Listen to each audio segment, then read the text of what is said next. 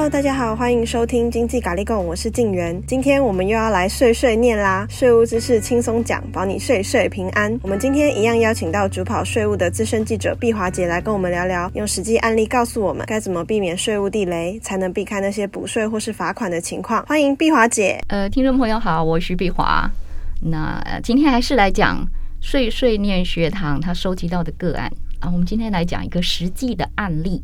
好在好在这个案例还没有发生，哦，不然的话，那这位陈妈妈就要缴几十万元的赠与税。所以，我们今天谈的是赠与税的问题。嗯，那是什么样的状况呢？因为今年有呃疫情嘛，哈，然后呃三级警戒要好几个月啊。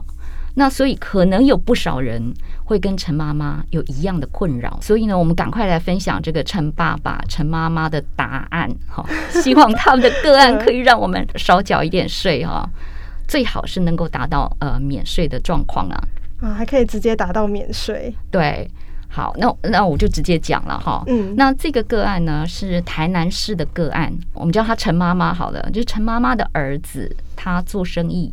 然后他有向银行贷款，那贷款金额大概六百万。我刚刚讲了哈，今年刚好碰到疫情嘛，所以的赔光了，血本无归。那陈妈妈就说，她想帮儿子把那个贷款还了哈，啊，让儿子不要做生意了哈，日子可以重新开始。但是陈爸爸反对，哎。他觉得，哎，真要这样吗？所以陈爸爸就打电话去问了南区国税局，因为台南市嘛，哈，归属南区国税局管辖。那他就问说：“陈妈妈这样帮他的儿子把这个贷款还了，要不要缴赠与税？”哎，不错哦，我觉得陈爸爸很好，因为他可以提出这样的问题，表示他对赠与税有一点概念。嗯。那我觉得说碰到问题，你真的不知道要问谁，问会计师又不好，真的你就直接打电话到国税局。嗯、我觉得国税局官员他们都很乐意回答。我们前几集都有提醒听众，对对对对对。嗯、然后呃，官员就跟陈爸爸说，有有赠与税的问题要缴。他说在法令上是规定无偿替他人还债。哦，就是你你帮别人把债务还了，嗯、这个叫以赠与论，就是这个是视为赠与，所以要缴赠与税。就是你帮他还多少钱，就是说你送给他多少钱。那所以官员就建议建议他要分年还款。嗯，好，那等一下我们来讲说怎么样分年还款。那分年还款呢，其实就是利用。一年两百二十万元的赠与免税额，嗯，就说，哎，你还款的金额，你控制在这个赠与免税额以下，那你就不用缴赠与税了。对啊，所以因为还款你又不是一下子一定要把它还还还掉，对不对？你可以分年还。哦，这个细节的部分我们等一下再讲哈。嗯，我就把这个案子呃稍微再讲清楚一点呢。那陈爸爸哈，他有跟。这个南区国税局的官员描述一下，说他们夫妻之间的讨论啊，在讨论说到底要不要帮儿子还，那怎么帮儿子还？嗯，那陈爸爸他说哈，他说，哎，老婆哈，第一个想法是说，哎，他打算把钱给儿子，然后叫儿子去还贷款。嗯，然后，呃，那个陈妈妈还游说陈爸爸说，那我出一半，你出一半。陈爸爸，陈爸爸说：“这个不妥，这个不妥。”嗯，他这个到这个时候，他们倒是没有考虑到税务的问题啦，哈。嗯，那陈爸爸不同意是说，他担心哈，他这个钱到手了以后啊，他儿子没有去还款，嗯，他想抢救他的生意，他又会把这个钱再投入到他的生意里面去，所以有可能是，诶。钱没有还到，然后呃，生意上又继续下去又赔本，呢可能就是呃，再滚再要滚的更多。陈爸爸感觉头脑特别清楚哎、欸，嗯，他还知道税的问题，然后还要对，因为他觉得这个时机好像还是不是那么好啦。嗯，但是陈妈妈劝说陈爸爸不行啊，可是呃，又疼疼儿子哦，所以陈妈妈就说：“好啦，你不要出了，六百万我自己出。”六百万，我全部把我自己的私房钱拿出来，我我全出了哈。嗯，那陈爸爸说：“哎，经不起经不起老婆的要求哈，所以他就说好，好啦，我勉强同意，但是但是他要求一点说，这个你不要再进儿子的手了，因为你过了一手，你也不知道他到底到最后会不会真的去还款。他说你就直接给银行，就直接到银行去把他那个呃银行的贷款给还了。嗯，好。那那所以问题就很简单了，变成说，哎，陈妈妈要把钱汇给银行，然后直接帮儿子把银行贷款给还了。好，嗯、那南区国税局就了解到陈爸爸的问题以后呢，他就一层一层的去解说，而且还发新闻稿。哎，为什么会注意到这个问题？就是因为他发了新闻稿，我就哇，怎么这么体贴啊？真的很贴心哎，因为因为。呃，后后来那个南区国税局的官员跟我说，哈，他说因为今年比较特别，因为今年有有三级警戒嘛，哈，大家都没办法出门，那很多这个呃，尤其是服务业的部分呢，你商家做生意的真的很难做，嗯，所以他说这个可能不是陈爸爸一家的问题，嗯，好，有很多其他的家长，也许他们也碰到同样的问题啊，长辈啊，爷爷奶奶啊，可能都。都这样的挣扎，对，帮孩子孙子还这个生意失败的钱，欸、这么多人啊，也有可能啊。现在真的很多人可能生意真的做的不太起来。对，那呃，因为讲公司的话，哈，有限公司嘛，嗯、有限公司可能就是说，哎、欸，看你你就处分公司的财产也就好了。嗯，可是有些它是属于独资的。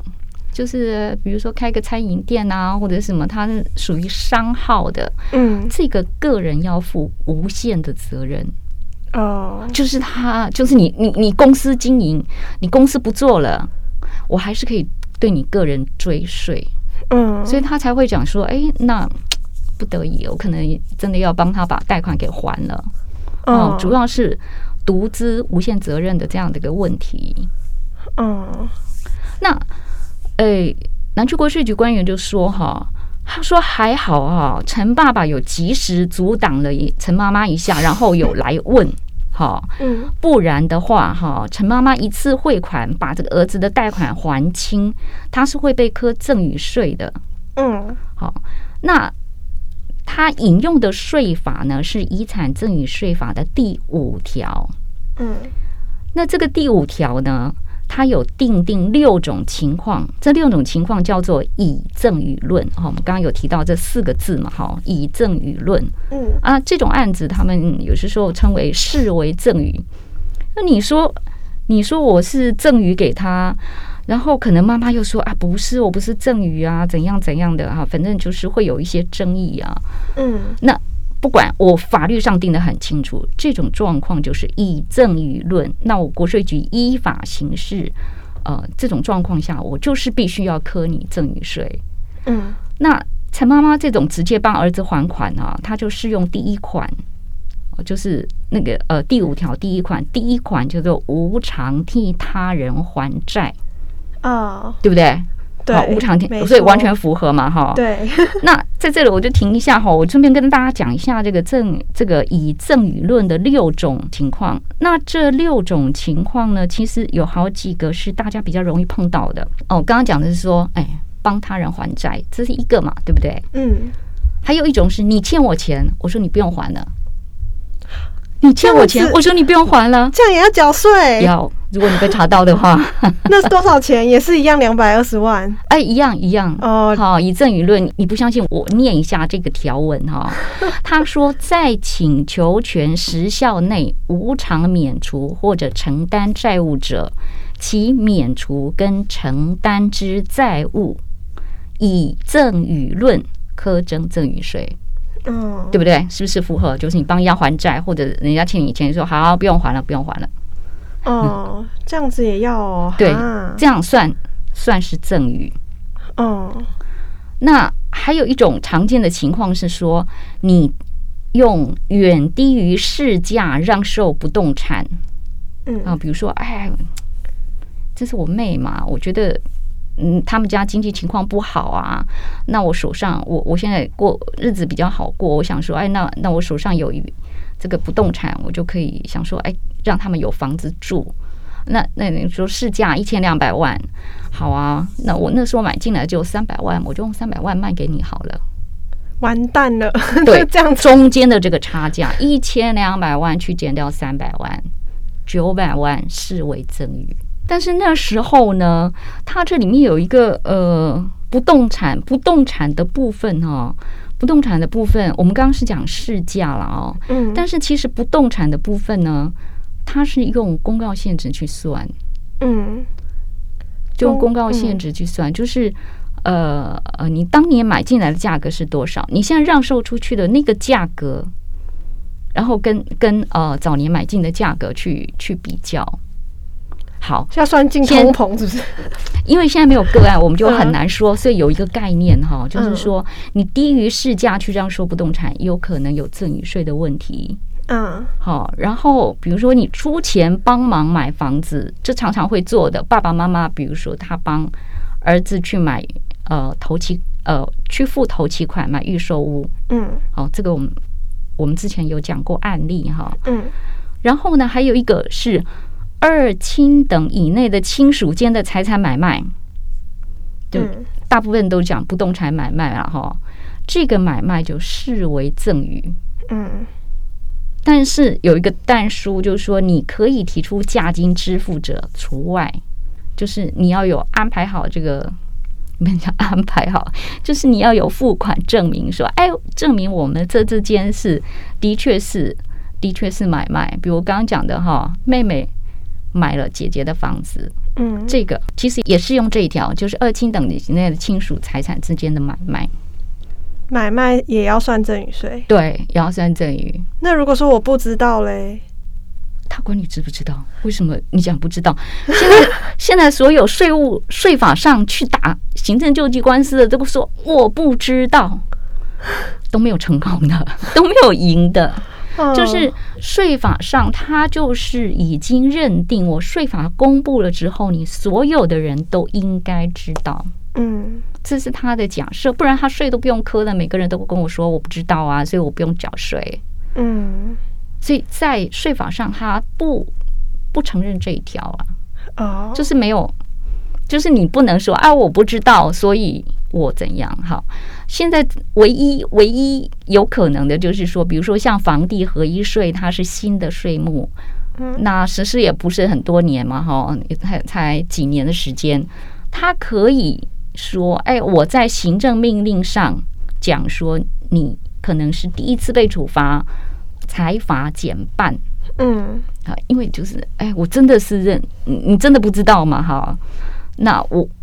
我还是要罚你，但是我可以罚的轻一点。嗯，那其他的说像所得税、赠与税、遗产税，这个都已经很久了，就没有这样的优惠。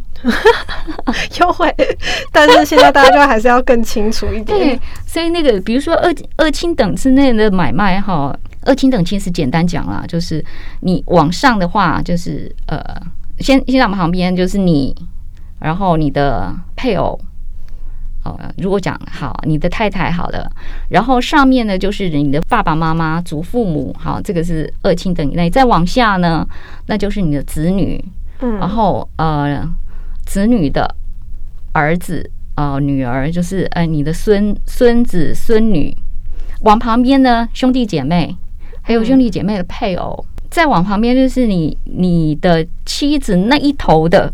也算你的二亲等，就是你妻子的爸爸妈妈，你妻子的呃祖父祖母，嗯，哦，然后呃，在下面就是呃，我们刚刚讲孙子孙女嘛，哈，还有孙子孙女的配偶，呃，他的配偶也算。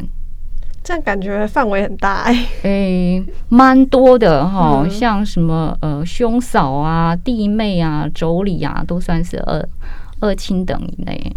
那我们再回头去看这个视为赠与赠与的部分哈，嗯，就讲到刚刚讲到陈妈妈帮他儿子还款，那就是属于无偿替他人还债，嗯，那我我有问过税局官员啊，我说，诶，他妈妈去帮他儿子还债哈，即便是汇款直接汇款到银行去，那这个被查到的可能性有多大？嗯，对，你说六百万金额也不是很大，对不对？那官员说，有可能被查到啊，也有可能不会被查到啊。但是这个几率是有的，因为你呃，就是爸爸妈妈的这边的财产就突然减少，他有可能会被注意到。嗯，哦，或者在查其他的案子，查查查查到这边来，所以就纳税人来讲，你不能去假设说我不会被查到。嗯，啊，万一呢？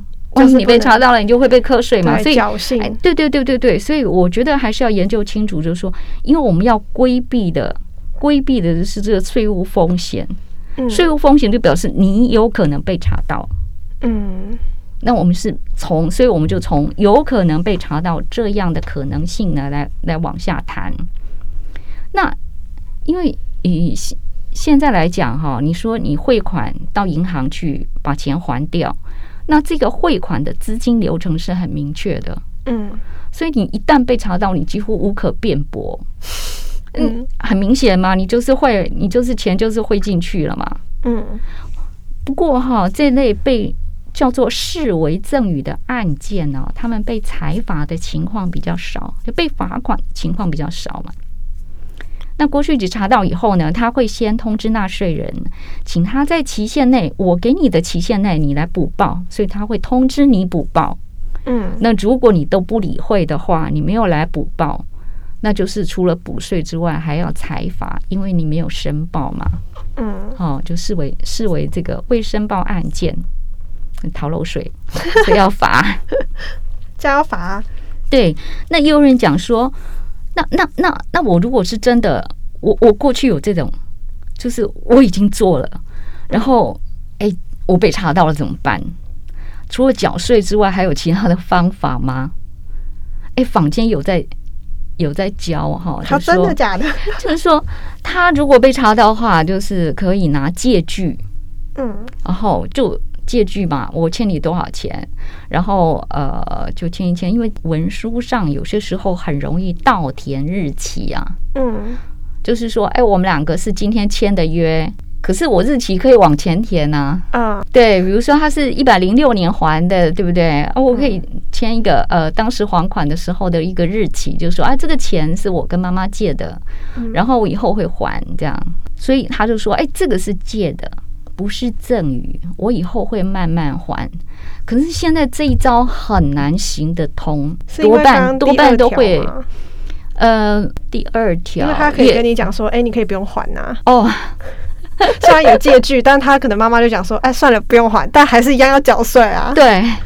因为他们就说哈，因为可能是这种事情在以前曾经发生过啊，慢慢税法就修修修哈，修到现在，在实物上的查税，他就说好啊，你可以到填日期，你这个借据可以事后书写，但是呢，你借据来之后我不认，我要看你有没有还款记录。哦，oh. 所以呢，他可能就是说，哎，你可能要拿拿着你那个存折啊，存折上面不是会固定汇款吗？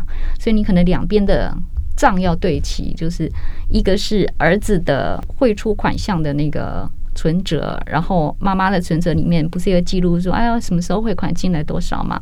两个去搭，然后从这个汇款记录里面去确定说，哦，这个钱的确是。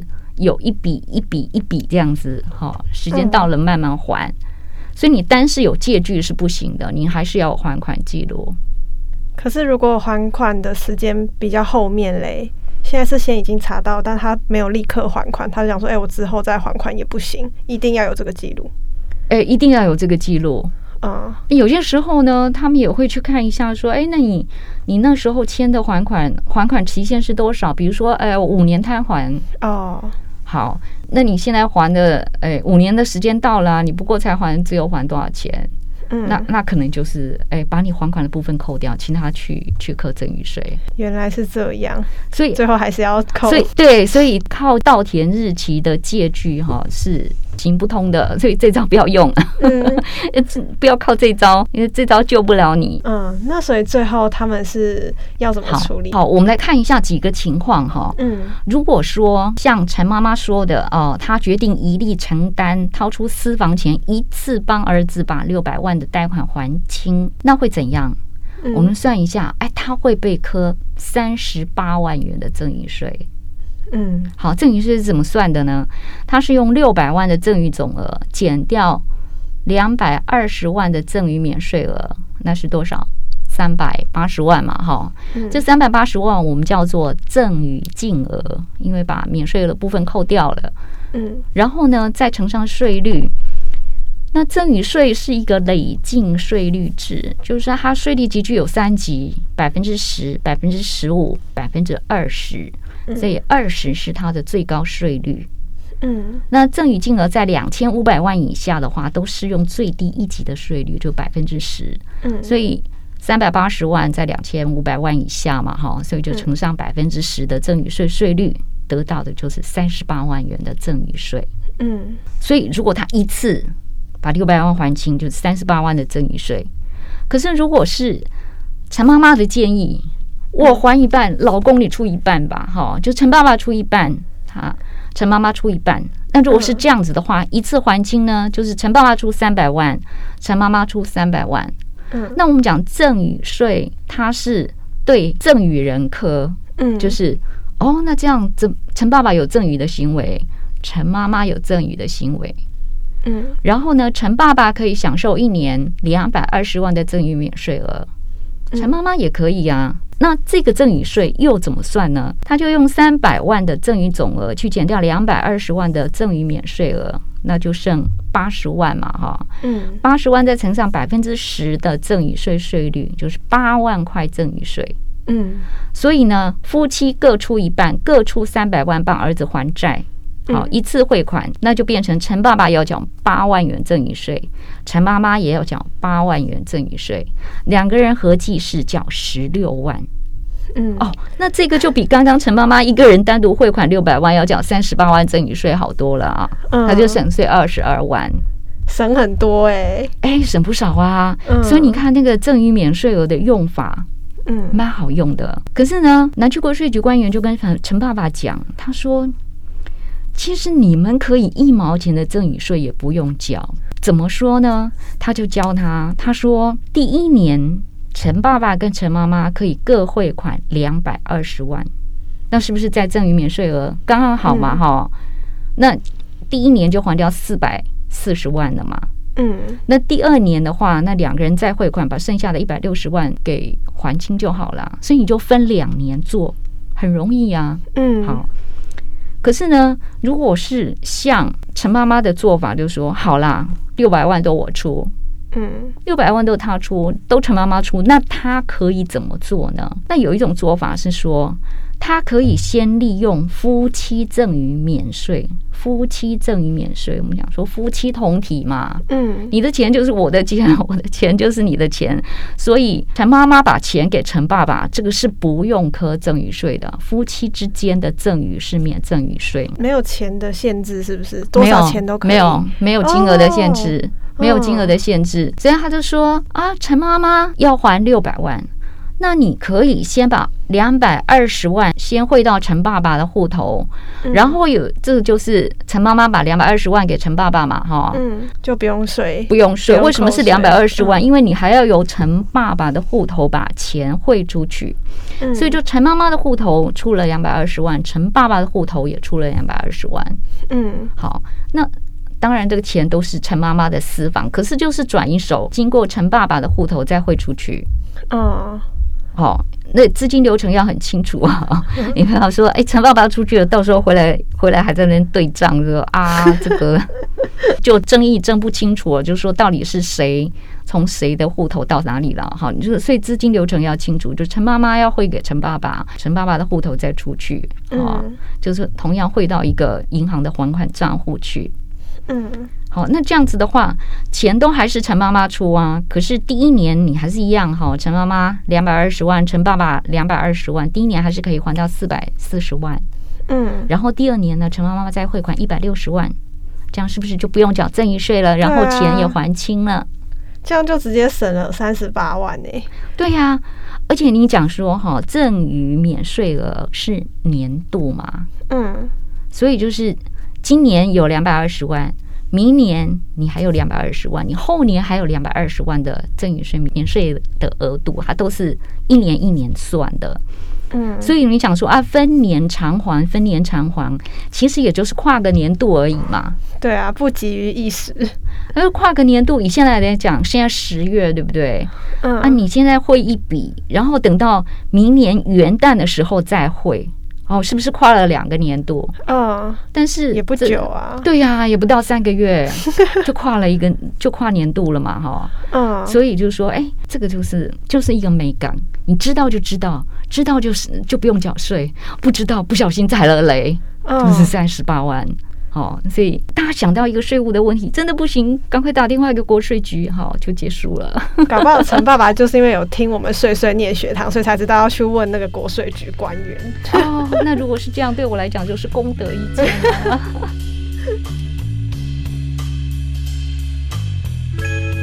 感谢大家的收听，如果有任何问题以及建议，或想跟我们聊聊，请不要客气，来信告知我们。喜欢我们的话，不要忘了到 Apple Podcast 帮我们留言评分五颗星。那我们下集再见喽，拜拜。